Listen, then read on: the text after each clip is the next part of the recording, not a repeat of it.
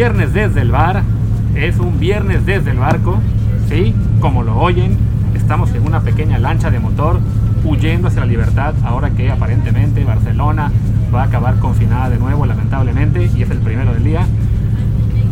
Pero eso no va a detenernos y nada evitará que hagamos programa, incluso el hecho de estar en medio del mar. Yo soy Luis Herrera y a mi lado aquí está Martín del Palacio, en realidad estoy enfrente de él, por eso me, de, pronto cuando dijo a mi lado, yo pensé, ¿quién está a su lado? Pues no hay nadie. Estoy enfrente de él, estamos aquí en una mesa, en, nuestra, nuestra lancha. Eh, hay, alguien, le, alguien nos quiere mover la pancita, pero no, no, no, lo dejamos y vender un coco, pero por el momento estamos sanos y salvos, sanos salvos por aquí, listos para hacer, para hacer programa, eh, más allá de los malos chistes que hoy parece que están, que están de moda.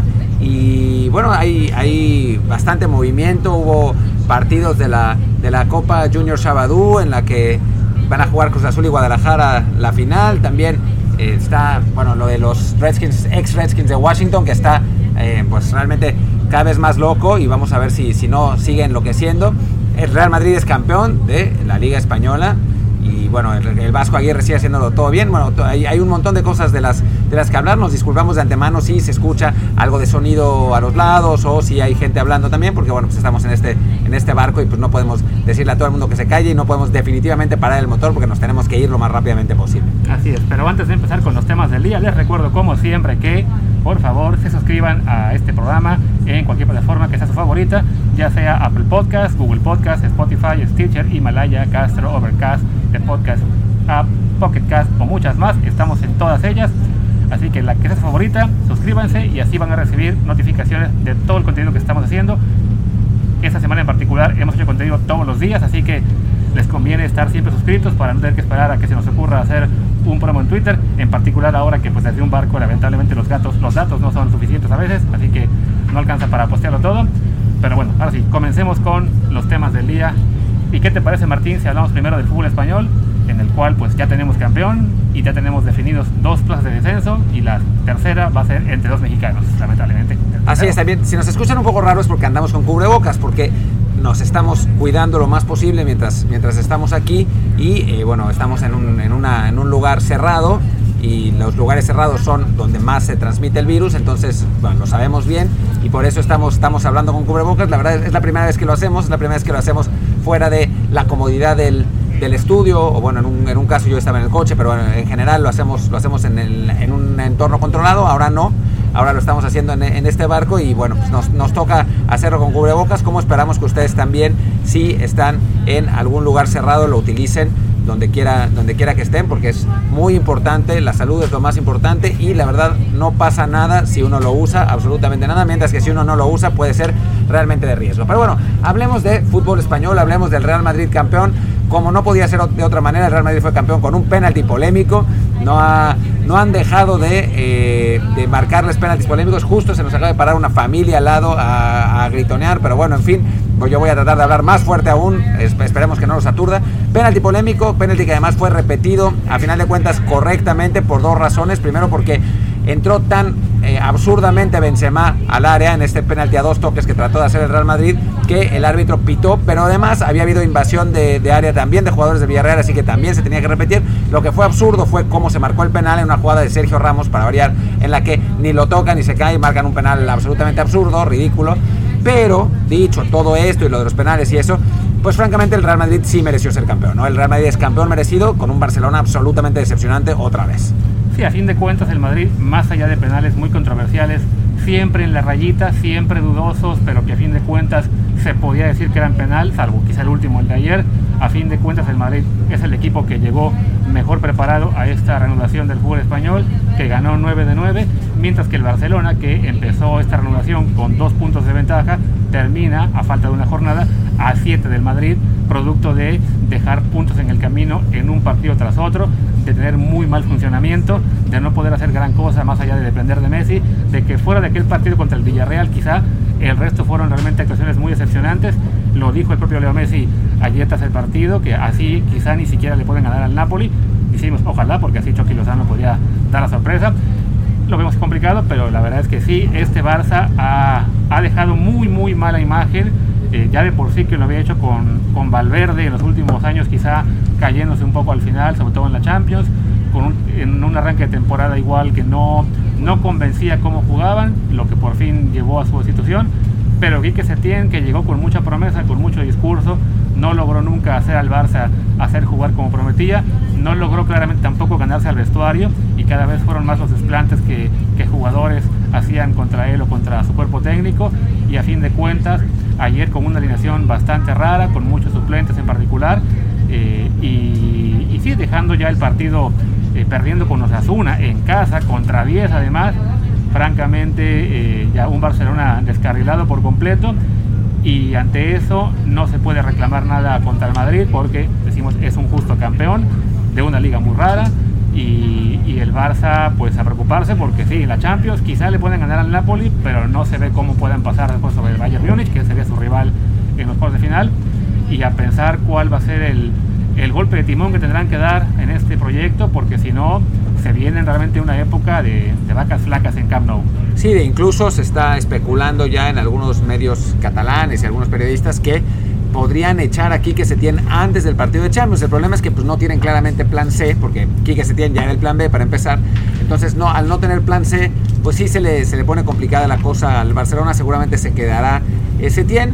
Y bueno, basta de hablar del Barça, porque mejor hablemos de los, de los ganadores de un Real Madrid que, como hay que decirlo, y no, no por hacernos autobombo, pero sí por hacernos autobombo, se pronosticó en, desde el bar, y lo dije yo específicamente, el Real Madrid tenía eh, un, una profundidad de plantilla mucho más importante que el Barcelona y en un torneo como este, en el que se jugaban partidos cada tres días, eh, con cinco cambios, con los equipos que llegaban sin hacer realmente pretemporada, eh, fuera de ritmo, pues esa profundidad de plantilla sin duda podía ayudar, ¿no? Y se demuestra en, en este, en, en, esta reanudación después del parón con un Real Madrid mucho más enchufado, eh, jugando mejor, con jugadores que salían desde la banca para ser importantes, desde pasando, digo, empezando por Isco y Asensio, por ejemplo, que son futbolistas que más allá del hype que siempre les hacen los españoles, son muy buenos futbolistas, y en el Barcelona prácticamente no había nadie en la banca para, pues, digamos, eh, competir contra, contra este tipo de futbolistas. ¿no? Vemos ayer la alineación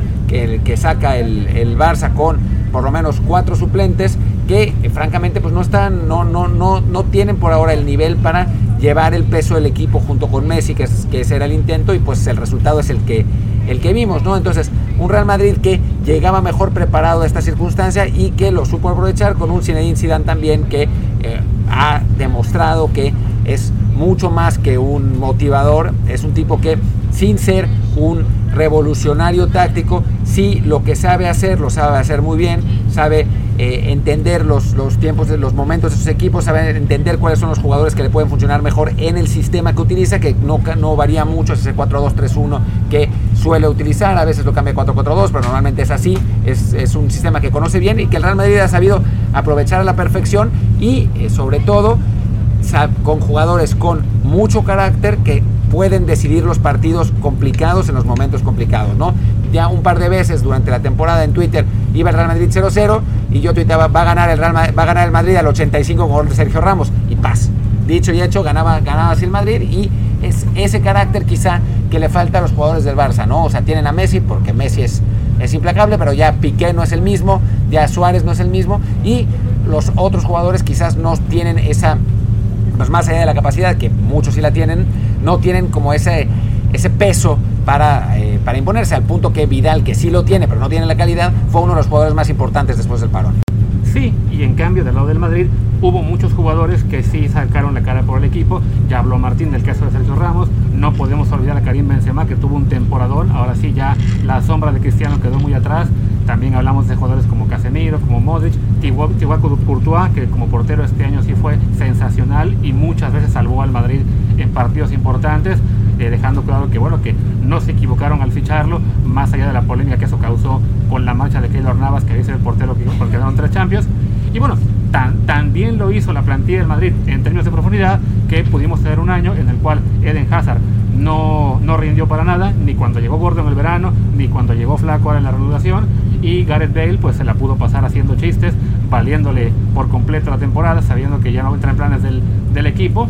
Y aún así eso no afectó al desempeño de un club como el Madrid, que, repetimos, es justo campeón, con clara ventaja sobre el Barcelona. Ya se definió en ese sentido la liga, falta que se definan todavía los plazas de, de Champions League y Europa League. Y más importante aún para nosotros, que se defina el descenso, donde Javier Aguirre mantiene al Leganés increíblemente en la pelea por salvarse con la victoria que tuvo ante el Atlético de Bilbao de visita y ahora le falta ganar su último partido que es ni más ni menos que contra el Real Madrid y esperar un empate o derrota del Celta que desafortunadamente para nosotros si el Vasco se salva sería a costa del equipo de Néstor Araujo. Así es, es, es, una lástima y hay que, hay que tomar en cuenta que eh, Javier Aguirre lo hace sin sus dos mejores delanteros que fueron vendidos en el, pues durante, durante la, la, ventana de invierno, un poco después también, para, eh, sobre todo en el caso de Bradley, para eh, reemplazar al, a la lesión de Usman Dembélé, en el caso de N también para hacer eh, un reemplazo en el, en el, Sevilla. Así que sin esos dos jugadores con, un, con delanteros pues realmente de Petatiux, el Vasco como siempre, privilegiando la defensiva, como siempre, con un equipo muy ordenado, muy organizado, con carácter, ha conseguido levantar a un Leganés que hasta hace cuatro jornadas parecía realmente desahuciado, pero ha sacado 10 de los últimos 12 puntos y eso le ha permitido estar en la lucha. Lamentablemente, el Betis de otros dos mexicanos, eh, Andrés Guardado y Diego Laines, que Laines no jugó, Guardado jugó un ratito, eh, perdió de local contra el Alavés, lamentablemente, y eh, ese resultado significó que el Celta de Néstor Araujo, que perdió de local también, en fin, 3 a 2, eh, va a tener que luchar contra el Leganés para esa última, ese último puesto de descenso. Ahora, hay que mencionar que de cualquier modo el Celta tiene sin duda las de ganar, porque enfrenta al español que ya está descendido, mientras que el Leganés juega contra el campeón Real Madrid. Así que pues está, está complicada la cosa. ¿Qué tiene que pasar para que se salve el Leganés de, de Aguirre? Pues tiene que ganarle al Madrid y que el Celta no le gane al español ya con, o sea, si el Celta le gana al español, haga lo que haga el Leganés, está eliminado. Si el Celta empata con el español, el Leganés tiene que ganar. Y si el Celta pierde, pues no tiene mucha importancia. Y si el Leganés empata o pierde, también queda fuera, ¿no? Es, es, es así. Y bueno, hay razones. La verdad es que más allá de, de que nos encantaría por la, parte de la hazaña que se salvara el Leganés de Javier Aguirre, hay razones sólidas para querer que el que se salve sea el Celta, en realidad. Primero por, por Araujo, porque, porque bueno, pues Néstor ha sido titular todos los partidos en el Celta y es, es un jugador importante, pero además porque el eh, dueño del equipo, Mourinho, es mexicano, bueno, no es mexicano, pero su hijo era mexicano y, y, tiene muchos lazos con México y ya ha dicho que quiere llevar jugadores mexicanos. Y está el rumor de que Néstor Araujo podría ir al Valencia a jugar ahí de defensa central porque necesitan un central y varios jugadores más, pero necesitan un central sobre todo y podría ser sustituido en el Celta por otro jugador mexicano. Así que realmente si lo tomamos desde un punto de vista más bien maquiavélico, tiene que ser el Celta el que se salve. Aunque sí, la verdad es que sería una bonita historia que se salvara el Leganés con Javier Aguirre porque habría sido realmente un milagro. Sí, porque además a fin de cuentas, si se salva el Celta, hablamos del caso de que bueno, Araujo quizá podría ir a Valencia, quizás llegaría un reemplazo mexicano en su lugar también al equipo de Vigo y además Javier Aguirre tiene tal cartel que se va a colocar sin ningún problema, quizá no este verano, pero en unos meses en otro equipo, sobre todo con este gran trabajo que ha hecho ahora para devolver a Leganés a la pelea por salvarse, su, sus bonos en España están de nuevo por todo lo alto, entonces más allá de que sí, un descenso sería triste y, y una pequeña manchita en su palmarés, la verdad es que con una carrera como la suya, tiene asegurado que volverá a tener trabajo muy pronto. Y, y en cambio si lo salva, pues podría resultar que se va de la ganas muy pronto y que Araujo se queda en el Celta porque quieren conservar la plantilla para el ascenso. Entonces, sí, maquiavélicamente, como dice Martín, para los mexicanos sería mejor que eh, sea el, el Leganés el que se vaya. Y ya para acabar con la Liga Española. Antes, antes de eso, sí. quiero decir que este es un ejemplo perfecto para que la estupidez de, pero es que descendió con su equipo, quede claro que es una estupidez. O sea, hay que tomar contextos siempre, ¿no? Javier Aguirre, haga lo que haga, descienda o no esta temporada, ha, ha conseguido realmente una, una hazaña con Leganés dadas las circunstancias, ¿no? Lo de los descensos lo, mencionamos porque siempre lo dicen con sobre, Memo Ochoa. Es que descendió con el Ajax. Sí, pero lo salvó dos años de no descender, ¿no? Es que descendió con el Granada. Sí, pero tenía un equipo de horror en el Granada y tuvo grandísimos partidos ahí, ¿no? Eh, digamos que siempre hay que analizar las cosas dentro del contexto en la que están y no, no o sea, la, la vida no está hecha de blancos y negros, sino de grises y en esos grises está este caso de Javier Aguirre, que es mucho más blanco que negro, a pesar de que el eh, desenlace lo más probable es que sea negro, o sea, que sea el descenso del equipo. Sí, y es que además, es, es trabajo de Javier Aguirre, salve o no a Leganés, es probablemente de lo más impresionante que ha hecho en España desde aquella época que metió Osasuna en la Champions League. O sea, realmente también salvó en su momento al Zaragoza y al Español, pero en situaciones menos comprometidas. Y en cambio lo de Leganés pues parecía una misión imposible y los, y los tiene ahí todavía peleando por, por salvarse y, y podía darse, ¿no? Y ahora sí, ya para rematar el tema de la Liga Española y también de los mexicanos, bueno, ya se están las plazas de Champions League con Madrid, Barcelona, el Atlético de Héctor Herrera, que apenas jugó unos minutos en el partido de, de ayer contra... ¿Contra quién jugó? Eh, ganaron 2 a 0 a... no me acuerdo quién. Ya, porque es que la verdad es que ya no es importante porque ya estaba... Ya al estaba Getafe, le ganaron Getafe. Getafe 2 a 0 y por otro lado la cuarta plaza la tiene ya segura el Sevilla, que es uno de los equipos que se ha mencionado como muy interesados en Tecadito Corona, entonces por ese lado es, bueno para él que tengan ya su, su plaza en la Champions y con eso por, quizá un presupuesto mayor para, eh, para ficharle.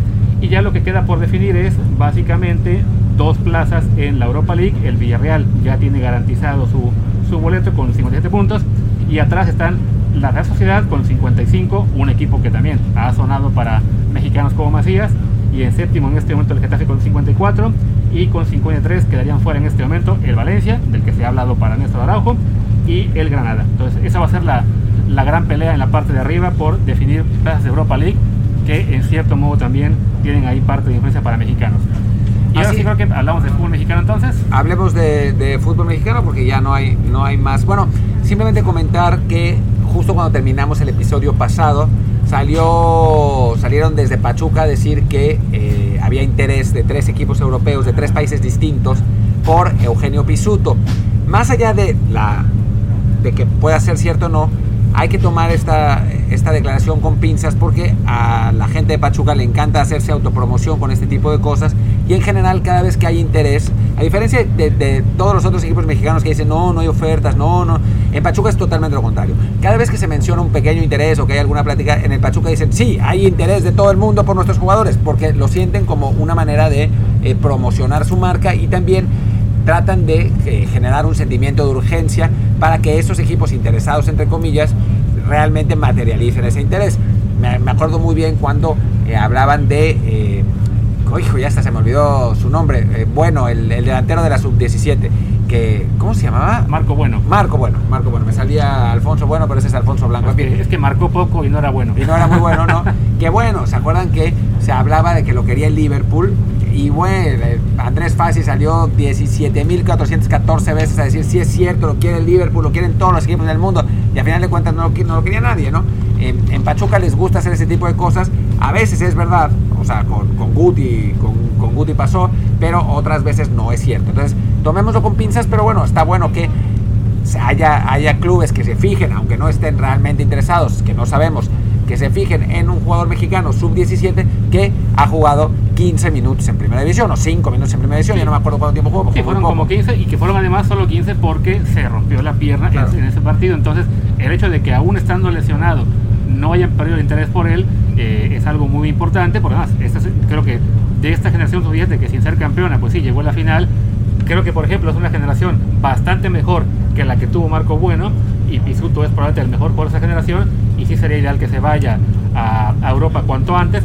Y en el caso de Pachuca, pues esto que menciona Martín, de que sí son muy dados a, quizás a inflar el interés por sus jugadores, pero sí con la, con la intención sobre todo de poder vender, habla de ese modelo que yo, que yo pido para más equipos de la primera división, que es el que se esfuercen en vender jugadores, ¿no? que no todo tiene que ser retener estrellas por años y años hasta que llegue una oferta de 30 millones que nunca va a caer, sino que si ya hay un interés de, de un equipo por un jugador prometedor, venderlo a una cantidad razonable, conservar una parte de la próxima venta y esperar que así, eh, pues sí, sigan saliendo más mexicanos y entonces haya mejor futuro para ellos, ¿no? Martín me comenta que quiere mencionar algo. Sí, bueno, hay en, en la prensa francesa, pensé que era, que era algo nuevo, pero no, eh, eh, que la prensa francesa ya hacen eco de esto y dicen que, que Lille sigue estando, estando muy cerca. El otro equipo que se menciona por nombre es el Torino. Entonces, bueno, son, son los, los dos con los que, de los que se habla y después de Eugenio Pisuto dicen está haciendo su rehabilitación en su casa en San Luis, todavía no está listo para regresar a las canchas. Así que esa es la, la situación en este momento de Eugenio Pisuto. Y ahora sí podemos pasar a, otro tema. Que, ¿De qué quieres hablar primero? Ya, ya ahora que... eh, ah, no, pues bueno, falta la, la, la Copa Junior Sabadú. Que... por México con semifinales en las cuales Tigres y Cruz Azul se agarraron a palos después del partido. Creo que porque ganó Cruz Azul, no estoy, no estoy muy seguro, pero suele pasar como Tigres pierde que no acaba bien la cosa post partido. Sí, pero después también, o sea, salieron ofendidos los aficionados de Cruz Azul porque apareció Aquino diciendo que, que burlándose de Cruz Azul porque no ha, no ha ganado nada en 30 años. Y primero, muy ofendidos los de, los de Cruz Azul porque no han ganado la liga en 27 años, no 30. A 23. En 23 años, perdón, no 30. Eh, se, se comió 7 años Aquino y además han ganado otros torneos como, como la Conca Champions. Yo creo que se exagera un poco y, y que, y que sigue siendo esto que platicábamos la semana pasada, digo la semana pasada, el, el, el, episodio pasado, que como no hay fútbol, todo el mundo se agarra de cualquier cosa para moverle, para hacer polémica y para enojarse. Y entonces, pues sí, lo que dijo aquí no, no fue de muy buen gusto, pero son ese tipo de cosas que se dicen en un partido para joder, nada más que en este caso, como no hay público, pues se escuchó por todos lados, ¿no? Pero en general, pues, ah, son, son pues, digo, mucho peores cosas se han dicho en un terreno de juego y no pasa nada. Sí, no. Y la otra semifinal, que fue la de ayer, en la que las Chivas le ganan al América, si no me recuerdo, 4 por 3 4-3. En lo que se puede destacar, eh, que anotaron Macías, anotó Córdoba, anotó Alexis Vega, o sea, muchos jugadores mexicanos jóvenes marcando, buenos goles. La verdad es que la, las defensas ayer no estuvieron en su mejor día, o sea, no, no era nivel MLS, pero, pero cerca, o sea, la, la, la, marca no andaba muy bien. Pero bueno, además eso permitió que fuera un partido con muchos goles, que dejó eh, el de Alexis Vega en particular, creo que fue un muy buen gol, también el de Córdoba. Eh, además marcó Macías, entonces ahí son jugadores mexicanos jóvenes que están eh, destacando y también llamando la atención de equipos europeos porque nos urge que se vayan. Y pues queda esta final, Cruz Azul contra Guadalajara, que tristemente va a ser la final de la Copa Patito, cuando pudo haber sido la final del torneo Clausura 2020, que es de lo que quiero hablar, de ese gravísimo error, la gran cagada que cometió la Liga MX al cancelar el Clausura y regresar con un torneo molero en lugar de simplemente, si ya tenían definidas las fechas en que iban a volver, debieron haber regresado dando por terminada la fase regular y con una liguilla extendida y entonces estaríamos ahora sí, si hubo pasión, si hubo polémica por esta Copa Patito, imagínate lo que pudo ser por una liguilla, digamos con un formato ampliado, quizá como el que van a aplicar para el torneo que sigue, de dos equipos, quizá un poco más, un poco también lo que se va a hacer en el deporte estadounidense, pero ese torneo pudo haber contado, se le pudo haber dado un cierre al torneo pasado y además estaríamos viendo quizá, si no Cruz Chivas, pero bueno, son los que llegaron a esta final, a dos equipos importantes peleando por un torneo de verdad y no por esta copa de la que nadie se va a acordar dentro de dos meses. Como diría José Ramón Fernández, yo difiero de esa opinión. Yo no creo que se tendría que se tendría que definir un torneo de verdad después de un parón en medio de una epidemia donde hay infectados por todos lados, eh, jugadores que no pueden, que no han podido participar por, por ser positivos de coronavirus, otros en los que se oculta y, y, quién sabe si juegan o no. O sea, me parece que las condiciones no se daban para definir un torneo así. En lo que, lo que estoy en desacuerdo es que, o sea, dentro de todo, que se reanude el torneo nuevo tan pronto. Eso me parece igualmente estúpido. O sea, creo que porque las condiciones siguen siendo horribles, no se debería reanudar el torneo. Sí, yo sé que necesitan hacer dinero, bla, bla, bla, pero esta no es, o sea, en, México no es que estén en, estén en la burbuja de Estados Unidos, o sea, los jugadores terminan de jugar y se van a ver a sus familias, se van a, a dar la vuelta, van a las plazas comerciales, o sea, no es que, no es que estén eh, encerrados por protocolo, sino que viven vidas normales y entonces eh, se, se, se, vuelve, se vuelve un riesgo y no, o sea, no va a ser ni los primeros ni los últimos en contagiarse. Entonces, a mí me parece que dadas esas condiciones no se podía definir un torneo y me parece bien que lo hayan cancelado. Ahora, lo que no me parece bien es todo el, el eh, pues el, lo que han hecho para, para, reanudar. Eso sí me parece francamente amateur, pero bueno, pues es la, es la Liga MX, no sé qué, qué podíamos esperar. No, yo, yo, estoy como tú de acuerdo en que se haya cancelado, sobre todo pensando en que no había condiciones pues, para que se regresara a jugar fútbol profesional en un, en un tiempo prolongado. O sea, realmente eh, si, si, fuera la liga un poco más seria en ese sentido, no, no sabríamos aún cuándo se va a reanudar, porque efectivamente no hay condiciones sanitarias ideales como, las, como se ha logrado tener en Europa para el regreso, pero ya que habían tomado la decisión de volver, ya que tenían claras las fechas en que se iba a hacer, cancelar el torneo y que en lugar de regresar se haya regresado con un torneo patito, francamente, o sea, fue una, fue una gran tontería de la liga a fin de cuentas viendo cómo todas las ligas en Europa y también las ligas deportivas estadounidenses que están haciendo eso, regresando con circunstancias especiales, pero a fin de cuentas regresando, no están regresando para jugar amistosos, están regresando para definir un campeón. Que va a ser un campeón que algunos verán con asterisco, que va a ser un campeón que algunos dirán, bueno, pero es que eran cuestiones muy raras y lo que sea. Pues sí, pero hay un campeón acabamos de arrancar el programa hablando de que hay campeón en España. Hace unas semanas tenemos ya al, Liverpool campeón de Copa de Inglaterra, que ese ya era justo porque iba a ganar de todos modos. Pero bueno, el Bayern Múnich ganó la, Bundesliga. En Italia se va a definir también entre la, entre la Juve seguramente, que le está sacando estancia al Lazio. Entonces, si a fin de cuentas se decidió regresar, no sé por qué, en qué estaban pensando. No regresaron terminando el torneo que debía terminar en lugar de este invento, que francamente sí, generó pasión, generó polémica en estos días, generó esta pelea en el Tigres Cruz Azul, generó una América Chivas, que a fin de cuentas es un clásico, una semifinal, aunque no cuente para nada, y va a tener una final que seguramente va a tener muchísimo rating el domingo, pero de la que nadie se va a acordar dentro de un mes porque es un torneo a fin de cuentas molero, como amistoso, que no tendrá ningún valor. Entonces, pero si, llevan, si llevan a jugar, era mucho mejor jugar algo con valor que algo sin ningún sentido. Pero es que a mí me parece bien que no se, que no se, que nadie se acuerde de esto. Este torneo es un chiste. O sea, nos, nos, tendríamos que acordar de una final jugada en condiciones horribles, con, con clubes que no pueden alinear a sus jugadores, a, todos sus jugadores, porque están contagiados de una enfermedad potencialmente mortal. O sea, ¿por qué queremos que, que una liga cuente un campeón con esto? O sea, la diferencia con lo que está pasando en España, en Alemania, en Inglaterra, en todos esos países, es que tienen una serie de protocolos de, de seguridad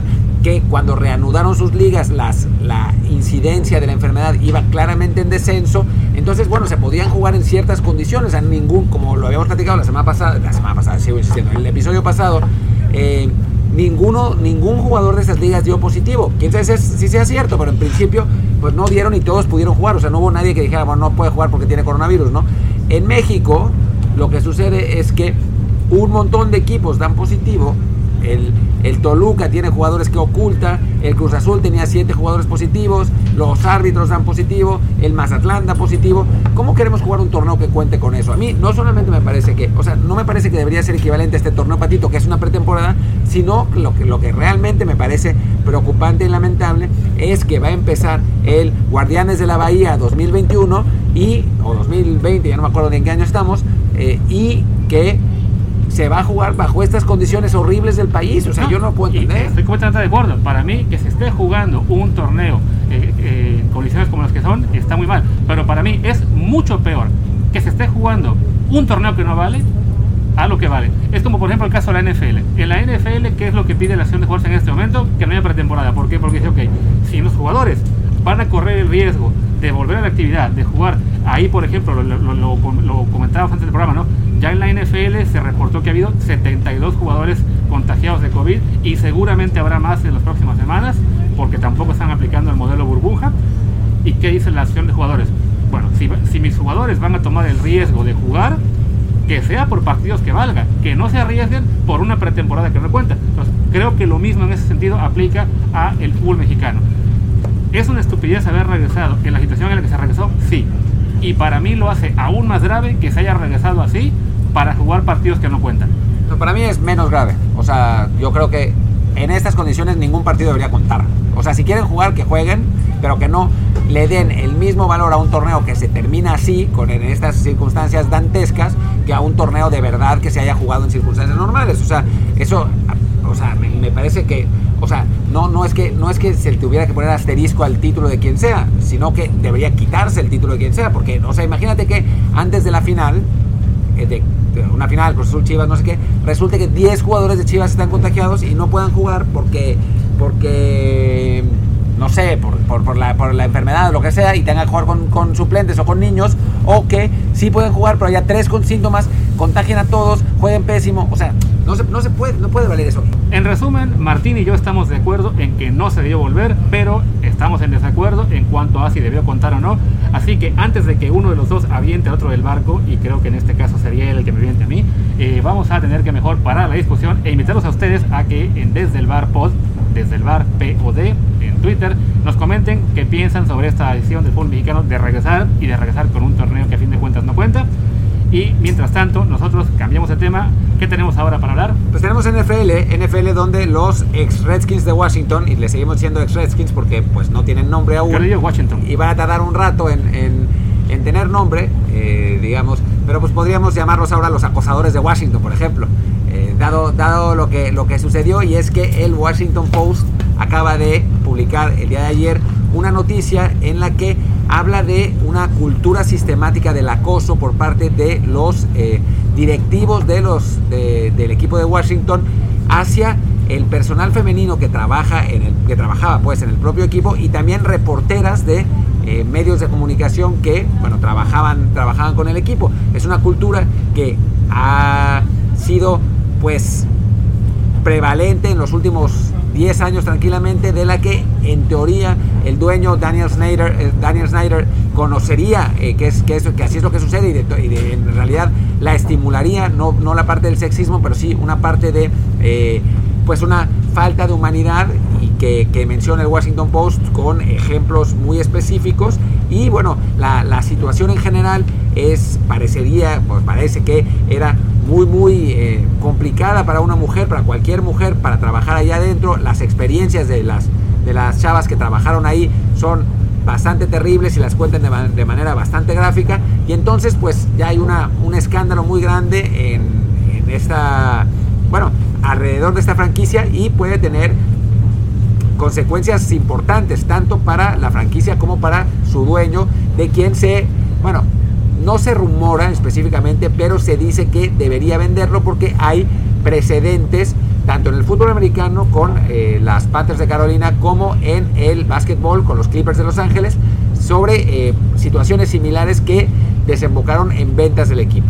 Sí, en el caso de hecho de este, de este escándalo que, que publicó el Washington Post, ya empezó a tener consecuencias incluso antes de publicarlo las alegaciones porque el Post reporta que cuando avisó al equipo de lo que iba a publicar para obtener su versión, este, el equipo declinó comentar, pero ya hubo tres empleados del equipo involucrados en esto que dejaron la franquicia antes de la publicación del reportaje, entre, entre ellos eh, Larry Michael, que era la voz en radio del equipo por muchísimos años y sobre quien pesan algunas de las alegaciones más importantes eh, en, en se habló, y también el que era el director de personal profesional, que era Alex Santos. Entonces, como menciona Martín, lo que, lo que se menciona en este artículo del Washington Post es una cultura muy tóxica la, en la cual parte desde el dueño que acostumbraba también no acosar sexualmente él a ninguna de las empleadas, pero sí a tener un trato bastante denigrante con algunos de sus empleados. Se menciona mucho el caso, por ejemplo, de Dennis Green, que creo que era el gerente de, de ventas o algo así. De marketing, ¿no? De marketing. Este, a, quien, a quien fastidiaba mucho, digamos, porque Dennis Green en su momento fue un cheerleader masculino. Entonces, que eso lo, lo veía Daniel Snyder como, a, como un buen punto para hacer mofa constante de él. Eh, y digamos que ese bullying era prevalente de Snyder hacia, hacia Green y hacia otros más de su, de su personal. Y todo eso, pues, corría hacia abajo, ¿no? O sea, un, era un, es una franquicia en la que aparentemente eh, esas situaciones de poder y de mal manejo de la autoridad eh, sobre, sobre los empleados eh, acabó causando situaciones muy desagradables tanto para personal masculino, eh, que, con, digamos, con casos así de bullying o de, malos tratos, y en el caso del personal femenino, de una cultura en la cual incluso varias de las afectadas comentan que sí, tenían que prevenirse unas a las otras, sobre todo cuando había recién llegadas, sobre las actitudes a las que se podían enfrentar. Dan un ejemplo en el que a las chicas que llegaban nuevas al equipo les decían, mira, no te puedes parar en esta escalera porque desde abajo se te puede ver este, por debajo de la falda y mencionan casos en los cuales eh, parte de esa gente que fue acusada, sí, se, quedaba viendo a, la, las mujeres este, desde, desde abajo y sin, con todo descaro, ¿no? O también la, la, en el artículo se muestran capturas de pantalla de conversaciones de WhatsApp en la cual lo, los, los, los, hombres en el club este, se, le insinuaban directamente a, a, varias de las empleadas o a las reporteras o les hacían proposiciones este, indecorosas. indecorosas o comentarios bastante subidos de tono, bastante desagradables. Bueno, y hasta las tocaba, ¿no? O hasta las tocaba, ¿no? E incluida así también a las reporteras. Entonces, esta cultura eh, tan, tan, tan, tóxica que se menciona en, en Washington, pues si se, lo, se, se suma esto a, al momento que está viendo el equipo por el cambio de nombre, al momento que está viendo en general la sociedad, sobre todo en Estados Unidos, tanto por el lado de, la pelea contra el racismo que ha llevado al cambio de nombre, como al movimiento Me Too, que ha tenido más impacto en los últimos años y en el cual, eh, más allá de lo que cada quien pueda opinar sobre si se ha llevado o no demasiado lejos en algunos casos las acusaciones, bueno, este es un caso en el que lo que se detalla es bastante concreto, bastante serio, no parece ser simplemente un caso de, de confusiones o de, un, o de él dijo, ella dijo, sino realmente una cultura de, de esta que llaman la masculinidad tóxica, digamos, en lo cual pues puede causar muchos problemas a, la franquicia. Y como dijo Martín, quizá podría llevar incluso a que el dueño del equipo pues tenga que empezar a buscar quién se lo lleve. Ah, no, está claro quién se lo llevaría, porque, y, esta es una parte interesante del asunto, y ya empieza la, la conspiranoia, pero que tiene, tiene algo de ruido, es que desde hace tiempo Jeff Bezos, el dueño de Amazon, que también es dueño del Washington Post, quiere comprar a, al equipo de Washington. Y entonces, pues el, es el Washington Post el que publica estas, estas eh, acusaciones y toda esta situación. Y bueno, especulan que una de las consecuencias sería que Daniel Snyder, tendría que vender y que el principal interesado en comprar la franquicia sería eh, realmente Jeff Bezos. Vamos a ver si, si, es cierto. Lo que sí está clarísimo es que las acusaciones son ciertas. Punto. ¿no? O sea, hay pruebas, hay, hay evidencias. O sea, más allá de el interés comercial que pudiera tener Bezos en comprar la franquicia, las acusaciones son totalmente ciertas y el Washington Post hace un gran trabajo periodístico al publicarlas. Ahora, que Bezos puede sacar tajada de la situación, pues también es cierto, ¿no? O sea, si le interesa comprarlos, siempre me estoy por, decir el nombre del equipo que ya no es, si, si interesa, comprar al equipo y, y, bueno, aprovecha esta situación en la que los dueños del NFL podrían obligar a Snyder a vender, porque podrían, y además Snyder no es particularmente popular entre los dueños de eh, la NFL, entonces, em, entonces, pues sí, sí, sí, Besos podría eso aprovechar. Ahora, es que eso no empañe el trabajo periodístico de la gente del Washington Post, que es realmente muy bueno y que da a conocer una, una situación completamente poco ética, completamente tóxica, que a final de cuentas sí mancha la franquicia y explica un poco por qué esa franquicia es el pinche desastre que es desde hace tantos años, ¿no? O sea, porque ese tipo de liderazgos se, sí trasciende desde arriba hacia abajo, más allá de las actitudes y, de, y, del, y del sexismo y todo, todo lo que quieran. Eh, sí, cuando hay un jefe que está generando una cultura tóxica en un equipo, esa cultura, esa cultura se transmite hacia abajo. Y bueno, pues los Redskins son una, una, cosa muy disfuncional desde hace muchísimos años y se está viendo reflejada en este momento con mucha más intensidad que antes. ¿no? y, tan, es una mancha para NFL esto que, bueno, ya incluso antes de que se supieran todas estas alegaciones, que ya había rumores hace unos días de, que el Post iba a publicar algo importante, nos llegaron incluso filtraciones de que iba a ser algo aún peor. Aún peor que bueno, aún no sabemos si, si las alegaciones del Post van a acabar ahí o incluso llegar un nuevo contenido la próxima semana. Pero bueno, antes incluso de que se presentara este reportaje de Washington Post y antes también de que el dueño Dan Snyder anunciara el cambio de nombre de la franquicia, ya, se, ya, había trascendido que sus socios minoritarios en la propiedad del equipo ya habían contratado a una firma de abogados, digamos, para que les ayude a vender su parte del equipo, en parte porque ya no veían, eh, ya no estaban cómodos trabajando con Snyder como socio, ¿no? Entonces sí, hablamos de que esta franquicia, más allá de los, problemas que tenía con el nombre, de los cuales ya hablamos bastante lunes y martes, eh, en general el, desastre directivo, el desastre organizacional que, que, se refleja en este reportaje, sí habla de que podríamos ver un, un, cambio pronto. Y bueno, quizá podría ser un cambio para mejor, ¿no? A fin de cuentas, Seguramente. Los, ejemplos que ya es, mencionó. Es muy difícil, perdón, que, que sea para peor. Sí, no, los ejemplos que ya mencionó Martín, ¿no? el caso de los Clippers, bueno, tenían a, a un dueño racista, literalmente, y bueno, ya están ahora en, en mejores manos, que es con el dueño de no de Microsoft, pero con un multimillonario, no recuerdo cuál era de todos, el que, el que los, los Clippers, pero bueno, que empezó ya a, a limpiar, digamos, al, al, equipo en ese sentido.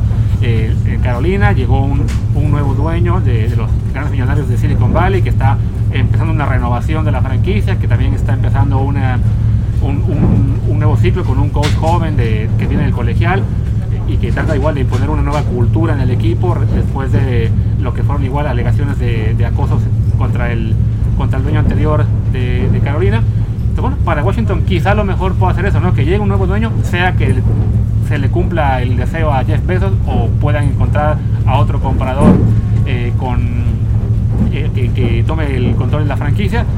Pero bueno, más allá de toda la controversia que ha habido este año alrededor del equipo, pues puede ser ya el, el punto de partida para, para, un cambio de cultura profesional que a su vez se refleje en un cambio de cultura deportiva.